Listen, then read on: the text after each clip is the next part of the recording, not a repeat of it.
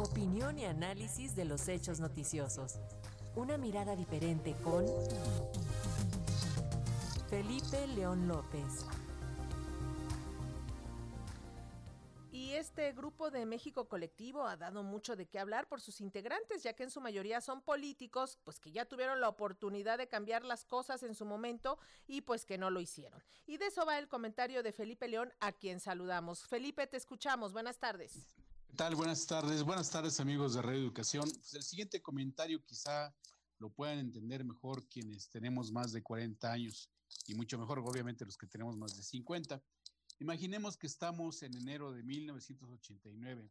Han pasado seis meses de la elección presidencial del 6 de julio de 1988 y los grupos aliados del Frente Democrático Nacional, conformada por experistas y de la izquierda partidista, tienen varios meses en arengas reclamando fraude electoral, atendiendo a las familias de simpatizantes que están siendo perseguidos y asesinados y a la vez tratando de cuestionar la amalgama de intereses que rodearon la candidatura de Cuauhtémoc Cárdenas Solórzano, la que simbró y tiró un sistema político electoral del partido casi único, el PRI. Voy a citar algunos de los actores que entonces han trascendido el paso de la historia de los últimos 34 años. El mapa político de aquel entonces en la oposición estaba encabezada por el lado izquierdo con Porfirio Muñoz Ledo, Octomo Cárdenas, Eugenia Martínez, Eberto Castillo, Gilberto Rincón Gallardo, Arnaldo Martínez Verdugo, Pablo Gómez, Rosario Robles, José Waldenberg y tantos otros intelectuales académicos e incluso líderes estudiantiles como a Carlos Simas, Antonio Santos y claro, Claudio Simbaum. Por el lado de la derecha estaban los Bravos del Norte como Manuel J. Luis H. Álvarez, Rodolfo Lizondo, Francisco Barrio Terrazas, Fernando Canales Clarión, además de Diego Fernández de Ceballos, Vicente Fox, Felipe Calderón, Bernardo Batis, Jesús González Esmal, entre otros. Del oficialismo de entonces, defendiendo el triunfo de Carlos Salinas de Gortari, pues estaban todo su gabinete, obviamente, entre otros, el secretario de Educación Pública y ex secretario de Gobernación, a quien le tocó eh, manejar las elecciones de aquel año, Manuel Bartlett Díaz, el operador estrella desde la regencia, Manuel Camacho Solís y sus segundos, Manuel Aguilera Gómez, y Marcelo Ebrard, todos los gobernadores priistas como Francisco Labastida, así como los legisladores tricolores de entonces como Ricardo Monreal, José Luis Lamadrid y Salvador Rocha Díaz, entre otros. 34 años después, el tablero está totalmente alterado y como entonces la democratización del país está en el centro del debate. En aquel año, 1989, se pedía la independencia del órgano electoral que el partido gobierno dejara de controlar las elecciones desde la Secretaría de Gobernación.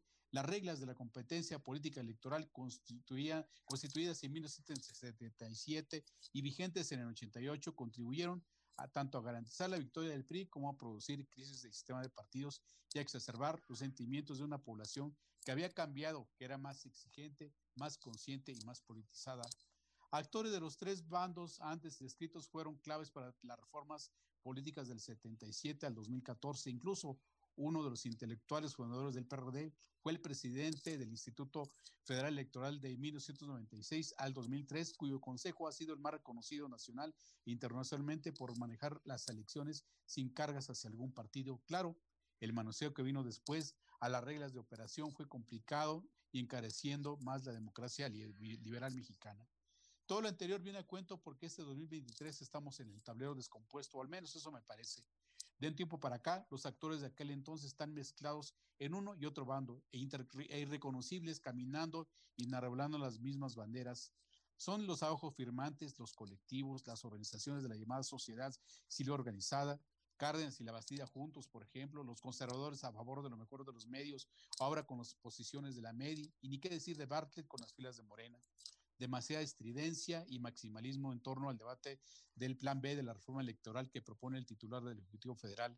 Es decir, mucho ruido que se ha magnificado y aún más por las llamadas redes sociodigitales y poca sustancia para que los ciudadanos se formen opinión, muchas descalificaciones, poco debate, demasiadas amenazas y poca construcción de consensos.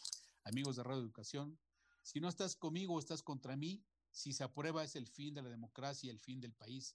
En fin, extremismos, fatalismos y visiones apocalípticas con lo que debe hacer las partes es convocar a la reflexión y a tener en cuenta lo que piensan los ciudadanos del México de ahora y de la generación que se prepara para dirigir al país los próximos 30 años siguientes y que harán de lidiar con lo que hoy estamos dejándoles. Los grupos de poder pasarán con pasan cada sexenio a la historia, pero los ciudadanos, los ciudadanos quedamos a lidiar con lo que están dejando ahora. Muchas gracias. Gracias a ti, Felipe León. Un abrazo. Buenas tardes. Un abrazo. Hasta luego. Y